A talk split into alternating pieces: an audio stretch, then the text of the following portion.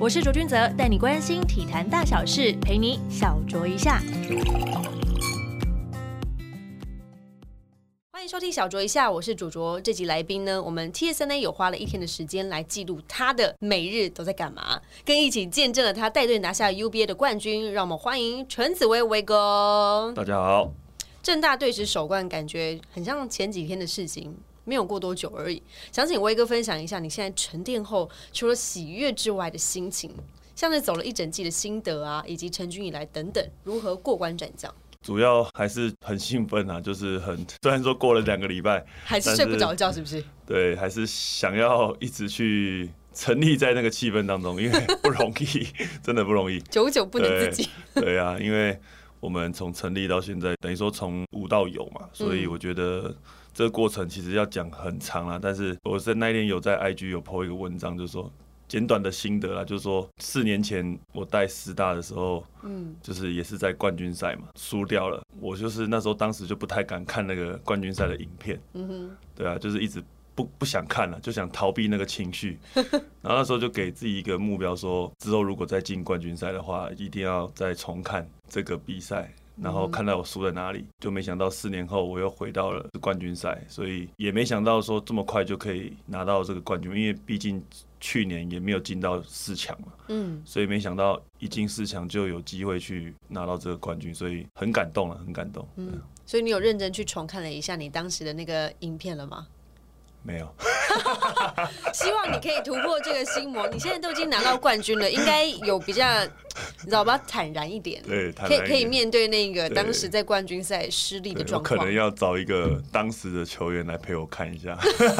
受创这么深呢？没有了，没有了。你们就知道，就是教练真的很不容易。对，不容易，不容易，不容易。有时候想要逃避那个，甚至有点逃，想要逃避篮球，又对啊，那时候的心情跟现在的心情就。完全不一样，差距对啊。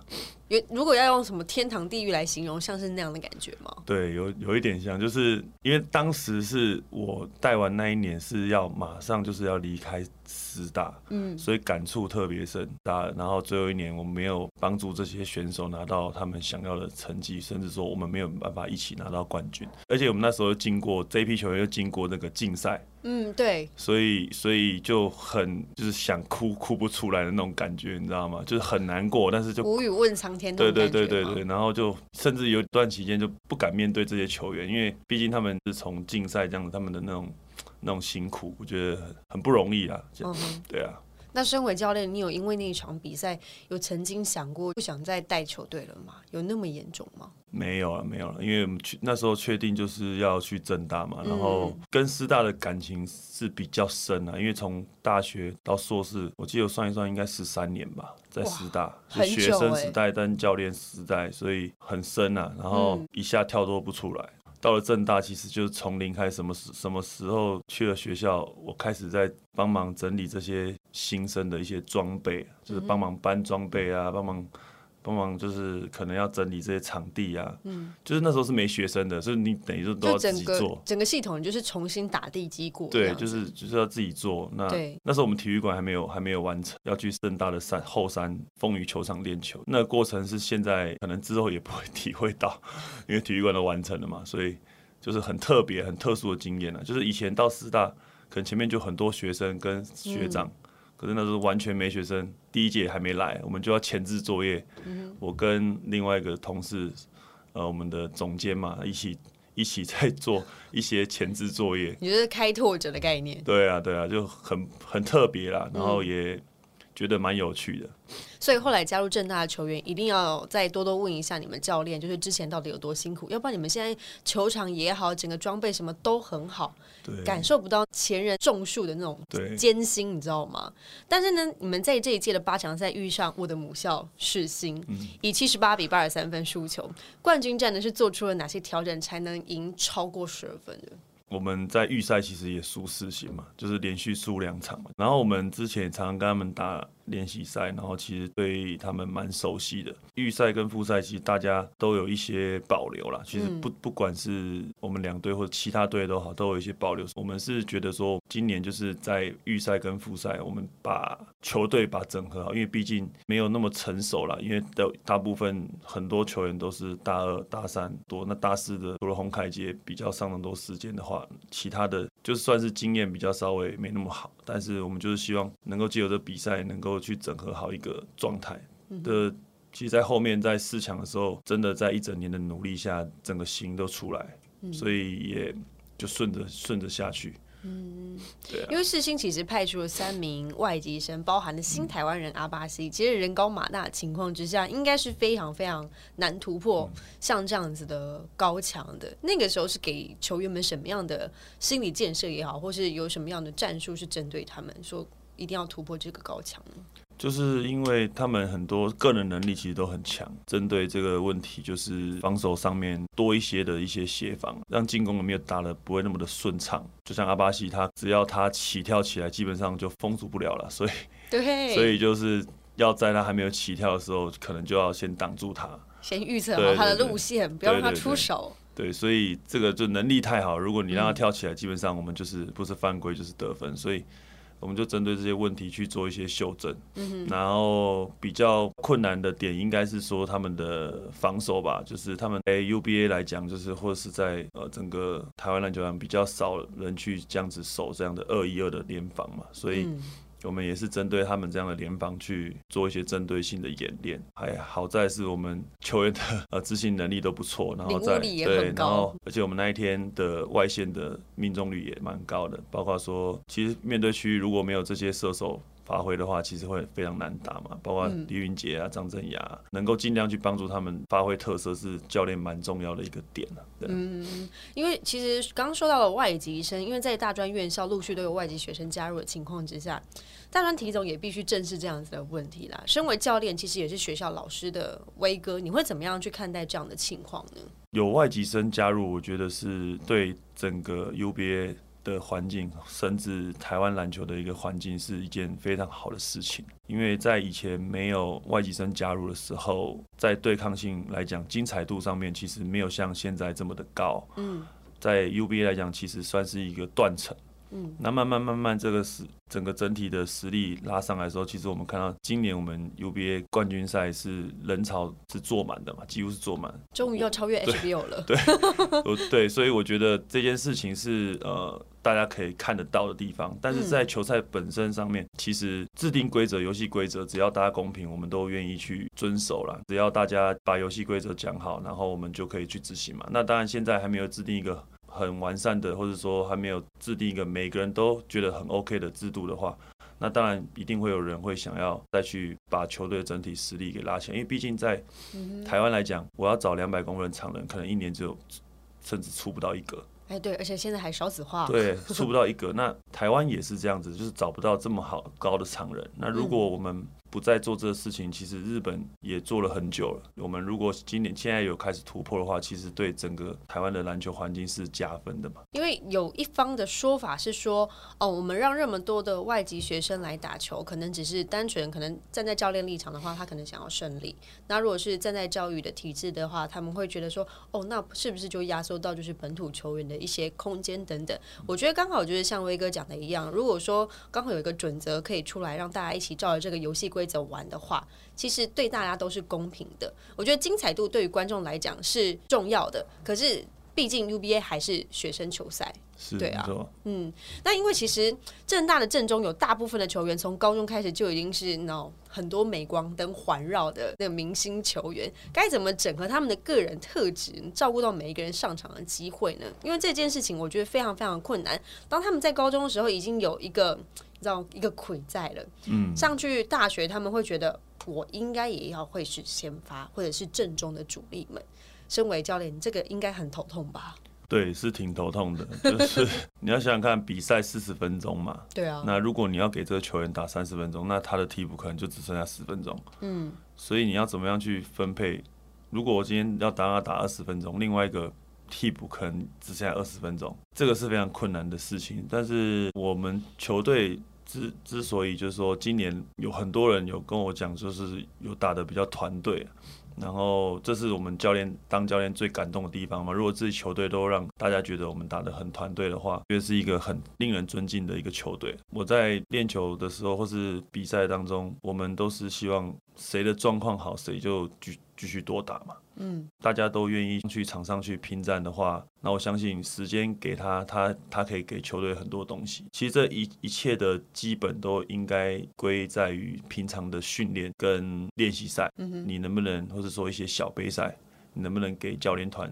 甚至你的队友信心，这件事情是比较重要。就是说，不是教练给你时间，是有没有把握争取时间？对你有你有没有你有把握这个机会？就是说，你有不断的去表现，然后五分钟你就很好的表现，你可能下次就会一直增加，一直增加这个时间。你在场上没有把握，就轮到下一个人去表现了。嗯，所以很难啊。但是因为我之前也带过仆员嘛，啊，仆员其实就是。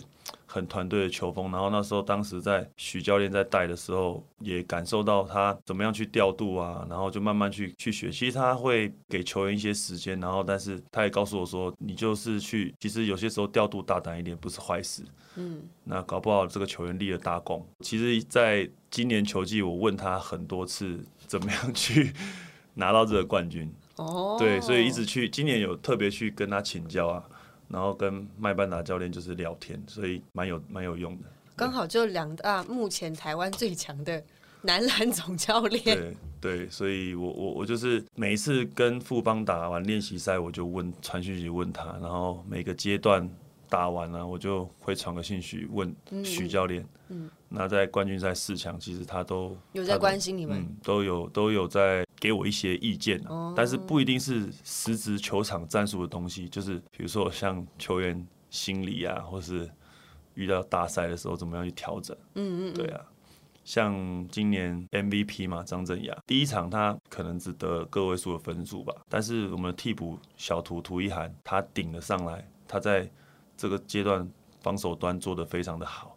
所以郑雅就可能就少打了，所以他得分数就不高。嗯，我就问许教练说：“那明那明天郑雅要怎么怎么去鼓鼓怎么去鼓励他？”然后他就跟我他说：“如果是我的话，我会跟他说，明天就让你打到你不想打为止，然后教练信任你，对你有信心。嗯哼，然后同样的，我就直接这样跟郑雅讲。嗯。”我不知道有没有影响到他了，但是我就是起到效果了，毕竟都拿到 MVP 了。结果论，对，所以许哥你要记得要跟那个威哥拿那个顾问费哦。对，我想要讲说，因为很长的时间都没有拿过冠军嘛，这也是我总教练第一个冠军，因为之前有拿过冠军是身份是助理教练嘛。所以也是想要去学学冠军教练他的那时候的思维跟想法吧，不一定会成功，但是你可能多一些有有些时候你多问了，会给你不同的想法这样子。那你会怎么样去跟大一新生来？他本来就在高中就已经是一个明星球员了，你会怎么样去跟他说明说他可能没有办法在呃这个时间点就当当上先发等等之类的？你会怎么样去？不要说挫挫他的锐气好了，应该要让他知道说现在的阶段不太一样了。那你面对到的队友，大家都是来自各个学校的精英里面，你会怎么样去给他有一些心理建设？有蛮多的球员都是在他的高中都打先发嘛，甚至很多都有国手之力、冠军经验 MVP 啊、领地啊等等的。对，你就要直接讲名字。嗯，我点出来了。但就是。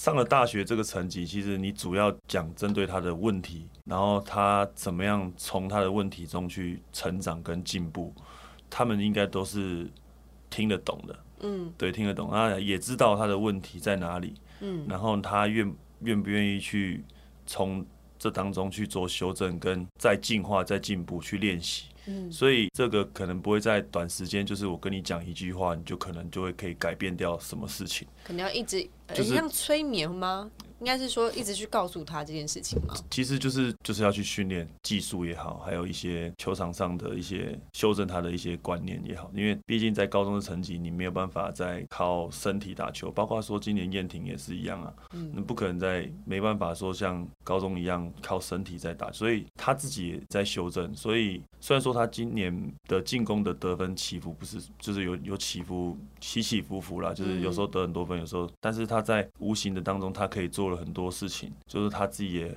很想要这个冠军，他可以去做一些防守。在冠军赛的时候，燕婷得了个位数，但是他可以抢十个篮板，在防守端他也很努力的在守阿巴西等等的球员。所以我觉得就是教练不会是只有看你得分这件事情。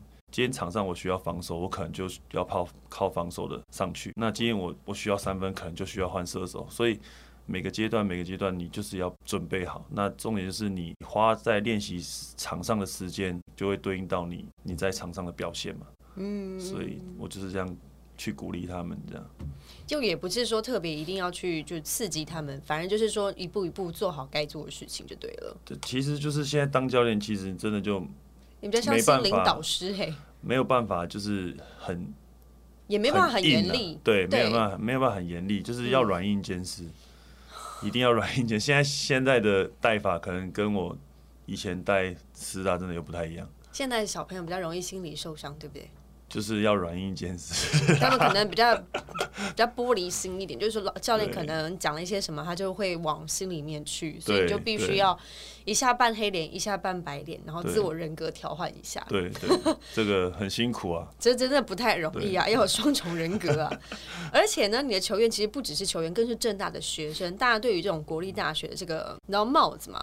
你会怎么样去要求他学业并重？而且你有没有对他什么样的基本的要求？就是说，你应该要在学业跟你的球技上面取得一些平衡等等的。基本要求就是你的学习态度了，你你能不能去有好的学习的态度？就是说，你至少要能够去教室里面去学习，至少不要翘课。对，至少不行，不要翘课。然后，然后你应该就是也要懂得去怎么跟一般的同学互动，因为有时候会分组啊。同学互动，有时候会分组，因为传我们传播学院很多都是分组的啊。是。可是如果你在组，那组你都不投入，人家其他组员也会看。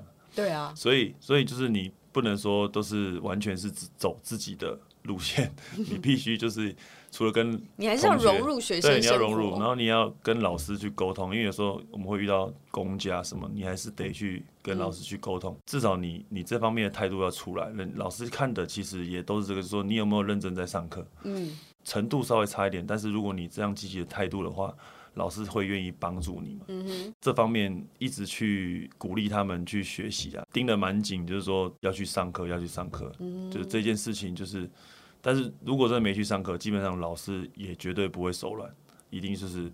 当掉，这是基本基本的态度了。嗯嗯，所以我每次跟老师有充充分这样做沟通，所以该做什么就做什么，该当就当，没关系这样子。虽然说课业上面比较困难一点，但是我们也是学生，我们球队队员有需求，球队这边会帮他请一个客服的小老师，就是一对一的，嗯，就是说他可以。有时候客服的的课就是说一对一可以去，或者说线上可以直接问客服的一些一些问题，所以这这方面是我们球队有帮他们做的事情，这样很不错哎。那有没有发生过？因为我们知道大学生其实很常需要就是分组报告啊等等的之类，有没有就是在那个班级上面真的没有办法分到 分到那个组别，然后来跟教练求助的状况有吗？目前都没有，但是我觉得他们在学校应该算人缘算蛮好的吧，应该算是风云人物吧。现在 对，现在对，现在现在是应该连我自己都有感受到学校的那个氛围，你说爱慕的。眼神吗？还是就是诶，主动的跟老师打招呼，跟我打招呼，哎，老师恭喜啊，等等。平常都不会跟你讲话的，连喊声早都没有。现在发现哦，很厉害这样子。对啊，对啊，对啊。好，因为我们知道说，其实威哥大学时期其实是边打 SBO 边上大学，后来当了台师大教练，依旧是在 SBO 打球。针对这件事情，你曾经说过，因为当时 SBO 还是草创时期，你难免会有一些担心，所以尽早规划打球之外的第二个选项。现在你已经是担任。教练蛮长一段时间了，以教练的角度来看的话，你会希望球员怎么样去规划自己的生涯呢？就针对自己的球员来说就可以了。比较希望他们有第二专场吧。嗯，对啊，因为在我们那个年代，可能就是真的十年前或者是二十年前，可能就是你那时候的想法就是我可能就要当体育老师啊，或是等等的。嗯，对，那因为这个环境包括少子化的关系，可能在。这方面会比较辛苦一点，不是说没机会，就比较辛苦一点。所以这个世代的小朋友跟家长很多真的都会比较希望孩子去学习这样第二专长。这几年有一些成果的原因，就是在于就是说，因为家长其实对这一块他们还蛮重视，就是说能不能说在第二专长，或者说能够学习篮球以外的一些，嗯，未来能够帮助他的职涯、他的生涯。所以，因为球员的家长算是蛮积极的，就对，就是说现在是有霹雳没错，但是在之前。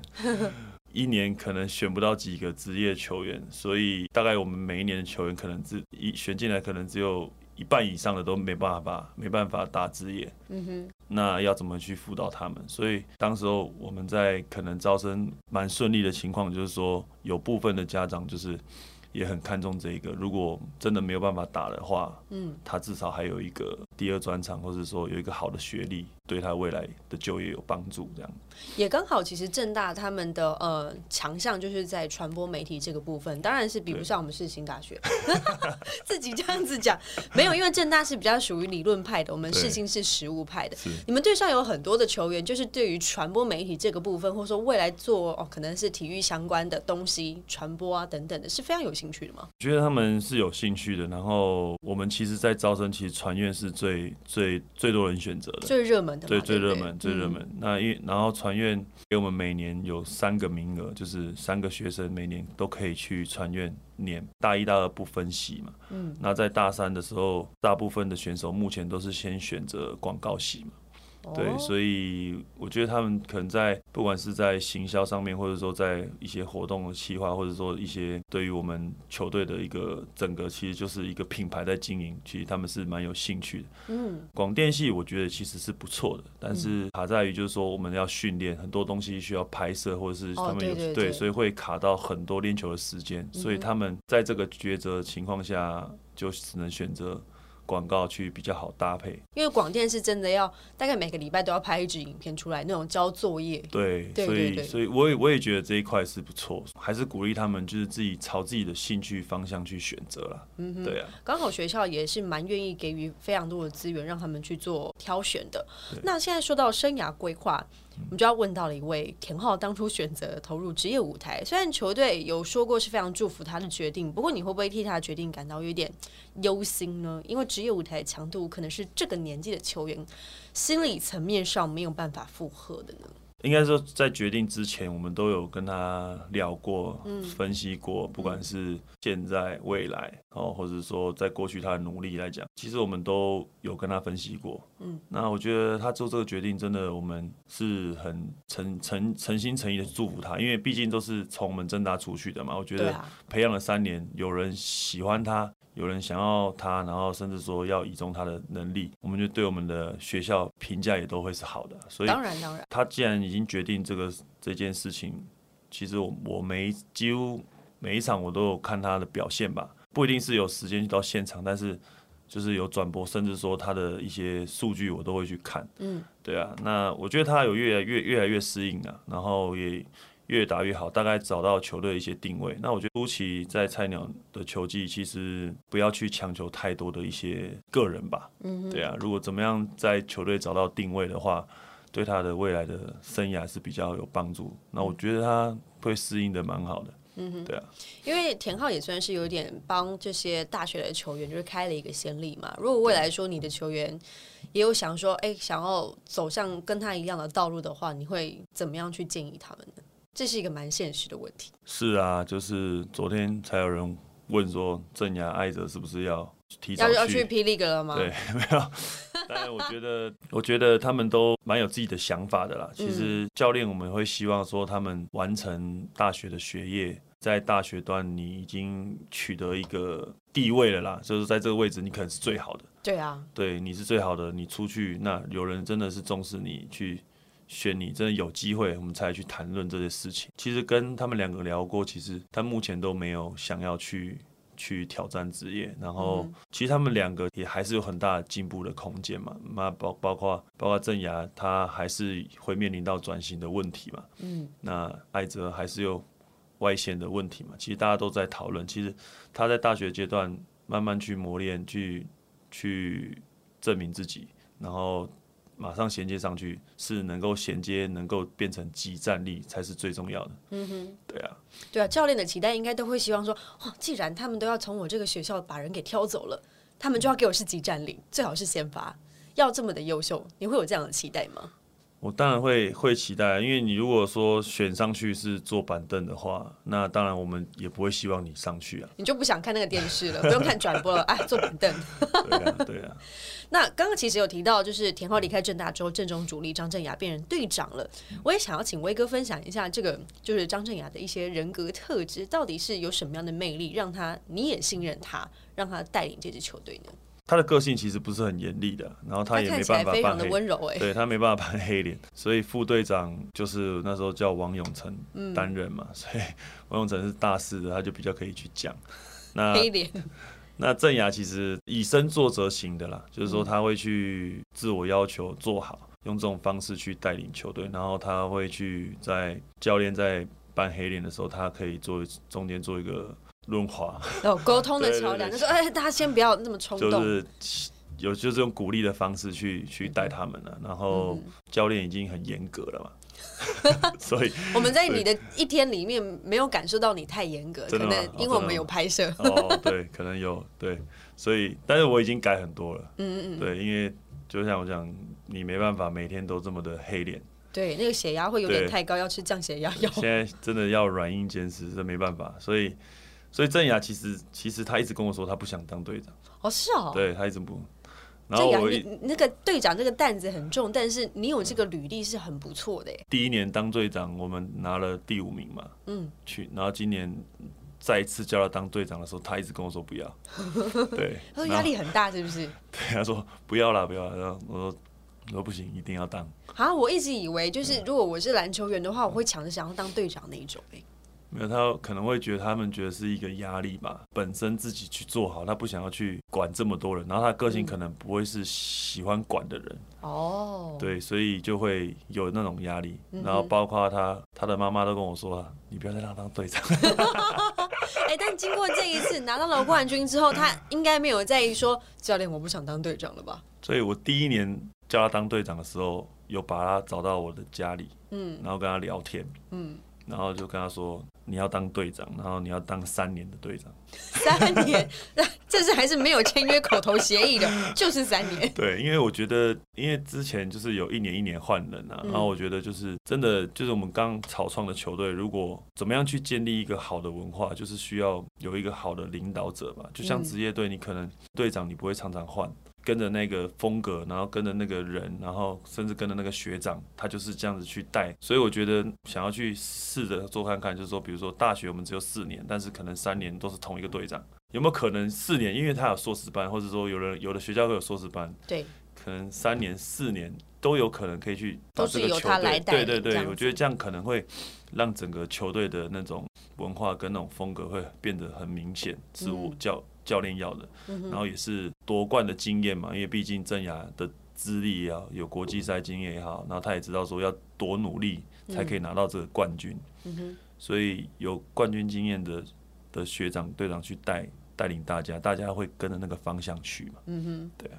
他这样子让郑雅担任队长以来，因为。其实我们刚刚聊到郑雅，她的个性比较属于，就是把自己分内的事情做好，不像我们呃印象中那种学长会比较高压型，有时候会去命令学弟们去做什么事情啊，或是比较那种强势的那种风格。所以你让他当队长，其实我也会觉得说，会不会有点让他的个性有稍做一些改变？多多少少会吧，因为他可能。以前都不喜欢讲话吧，现在你逼不得，一定要 必须要讲话，一定要讲话。队长不讲话，我们怎么知道要干嘛？对，所以也顺便练练习到他的口条。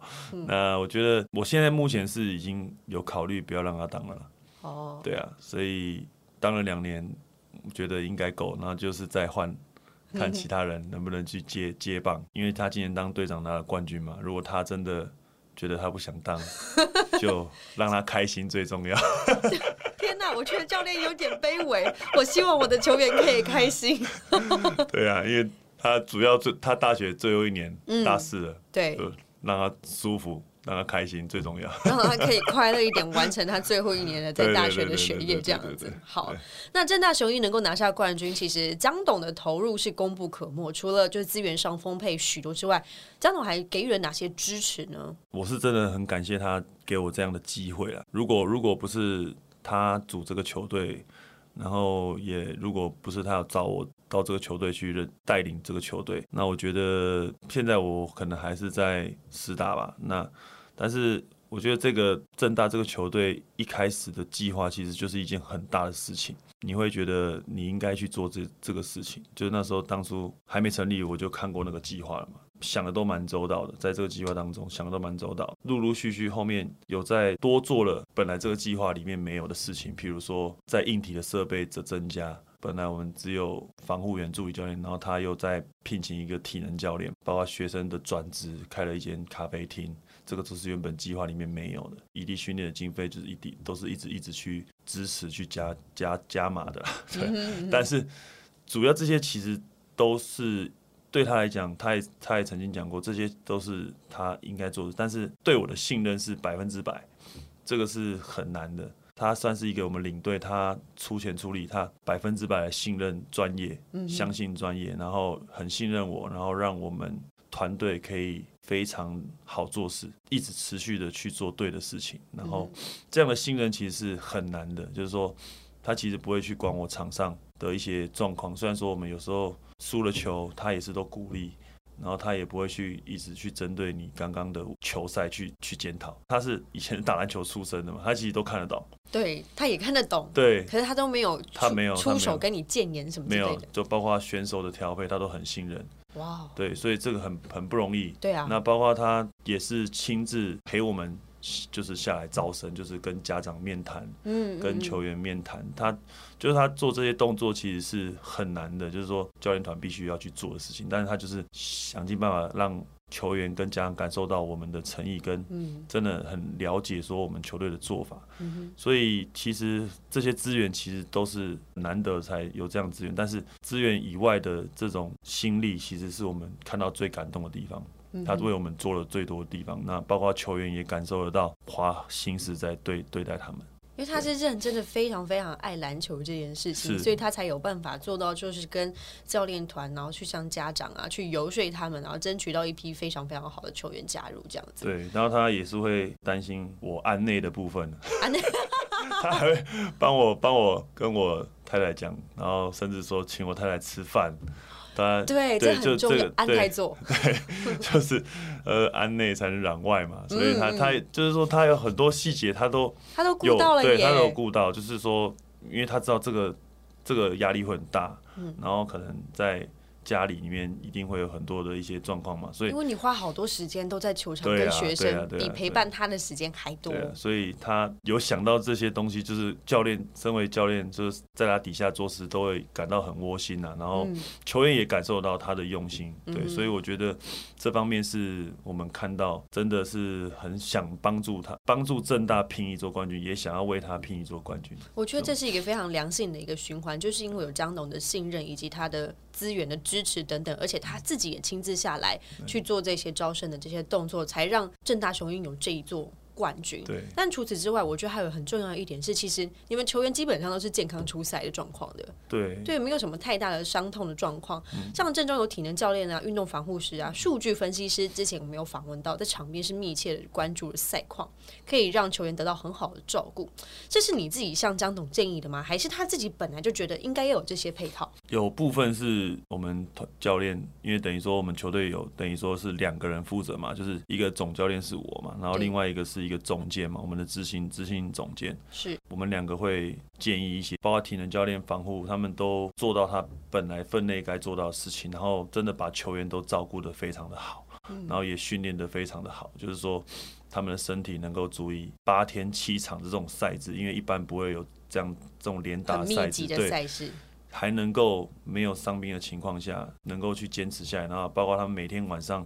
都在帮球员做恢复，就是你只要对比完赛都是放松，去帮球员放松，因为这种连打如果疲劳一累积起来，就很很容易有受伤的风险嘛。嗯，那再就是一些这种恢复器材的一些配置啊，就是不管是压缩机也好，还是这种那种水疗机也好，就是都是配置的很到位。然后感谢就是医疗院所的配合啦。今天我们我们在很多的状况下，其实跟骨健科医师还是骨科医师就是无缝接轨，就可以马上的去做处理。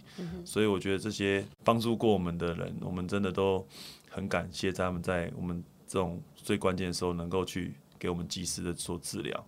那因为现在很多治疗技术都越来越新，我们也是拉了一个赞助，有一个最新的一个技术，就是用血小板叫 PLT，然后以前之之前前一阵子听到是 PRP 嘛，对对对，现在是 PLT，那个血小板更精华，所以这些都是江学长找来的一些等于说赞助，然后跟一些方式，能够让这些球员可以更放心的去对更放心。那另外我们还有一个是我不知道球其他球队有没有做到，就是我们有帮球球员去保运动伤害的保险，这蛮重要的。对我就是因为这些就是我们就是我当职业球员的时候，就仆员就有帮球员保保险，所以我们也也会去想尽办法去帮助球员找这些资源，然后不管是校友还是我们江董他们，就是会想到说啊，那就是要找到这个东西，让球员真的如果受伤的话，他还有一个保障。对对，所以这是我们球队做了其实很多大家不知道的事情吧。对啊，这真的是非常职业的规格。虽然你们是学生的篮球队，但我觉得这样子 run 下来，张董要不要成立一支职业队伍啊？我觉得他设想的非常周到哎，不管是照顾球员的也好，基本上全方位都顾到了，对，让他们可以在场上或是场外，包括教练本身。都有安泰做这样的状况，我觉得江董真的是很适合出来成立一支职业篮球队，建议一下他好了。但我觉得就是因为有他这么完善的照顾，所以才有办法就是拿下这一座冠军。所以接下来呢，就是招生季啦。因为今年呢只开了四个名额，很多人应该会想要抢着加入吧，因为觉得说哇，这个正大的整个呃体制也好，然后资源也很充沛。今年呢。第一届球员也要毕业了，身上大四的球员共有六个人，未来应该如何调整？昨天也放榜了嘛，然后都有招到你想要的吗？应该都会进来，很肯定。对，对自己要有信心。没错，对，整批的球员都是一到四年级都很完整嘛，嗯，所以当然会对到以球员的角度来讲，他们会觉得这到这边可能没有球打，啊，或者是说呃发挥的空间会有限，但是呃相对来讲，其实在这边。其实这么多优秀的球员在一起聚在一起训练的话，其实进步会更快嘛。那再来就是我们其实，在第一年招的是最多嘛，七个，然后有一个已经去挑战职业，那剩下六个要毕业。那在第二年也是有六个球员，就是镇压他们这一届。所以今年这一批球员，我一直在跟他们讲，就是在镇压他们毕业，在大二的时候，他们就必须要扛很大的责任。我们也顺利的，就是。有招到我们想要的球员嘛？那那衔接到未来，他们在镇压他们最后一年，他如何去向这批大师的学长去学习，嗯，然后去衔接到他们毕业之后，他可以马上的可以承担一些责任。我觉得这一件事情是比较重要。那当然，我们还是一直努力的在把我们球队文化给做起来吧，嗯，就是让大家知道正大这个雄鹰篮球队的形象，然后他的一个正面的。品牌来讲，然后说在球队的经营来讲，就是希望能够给大家很正面的一个形象。嗯哼，对啊，听起来完全没有断层的感觉啊，已经大家都想好了，每每一步都是计算好的，我觉得很棒，至少都有在为，不是说这个我们拿完冠军之后，然后接下来就出现大断层那样的概念，其实衔接蛮不错的啊。对，因为因为我们大四这批有目前看起来就是只有洪凯杰要去挑战职业嘛，嗯，那。但是其他的就是有转职的转职，那主要的主要的人人员还是大二、大三、大一居多嘛，所以我觉得在衔接上面，我们还是有争冠的实力啊，所以我觉得也很鼓励他们去朝这个方向去连霸，嗯，然后这个也是我没有做过的事情。就是当教练的时候没有做过事情，所以全新尝试。也可以去挑战看看，然后也可以去尝试看看，对啊。嗯，非常谢谢威哥今天来到我们的小酌一下。最后呢，也希望我们文山区的球队都能在下一个学年度有好表现。为什么特别强调文山区呢？因为事情也在文山区。没错没错。对，这也是观众们的福气啦。如果你们打的越来越好看的话，也会增加更多人来关注 UBA 的所有赛事，而且是各个层级的赛事，不是只有一级而已哦。对，非常感谢威哥今天来到小酌一下。好，感谢。喜欢小酌一下的听众朋友们，如果有空的话，可以动动手指头到 Apple Podcast 上面留下五颗星评论，也可以到 Spotify、KKBox、Google Podcasts 以及 Sound App 收听哦。我们下次见啦，拜拜。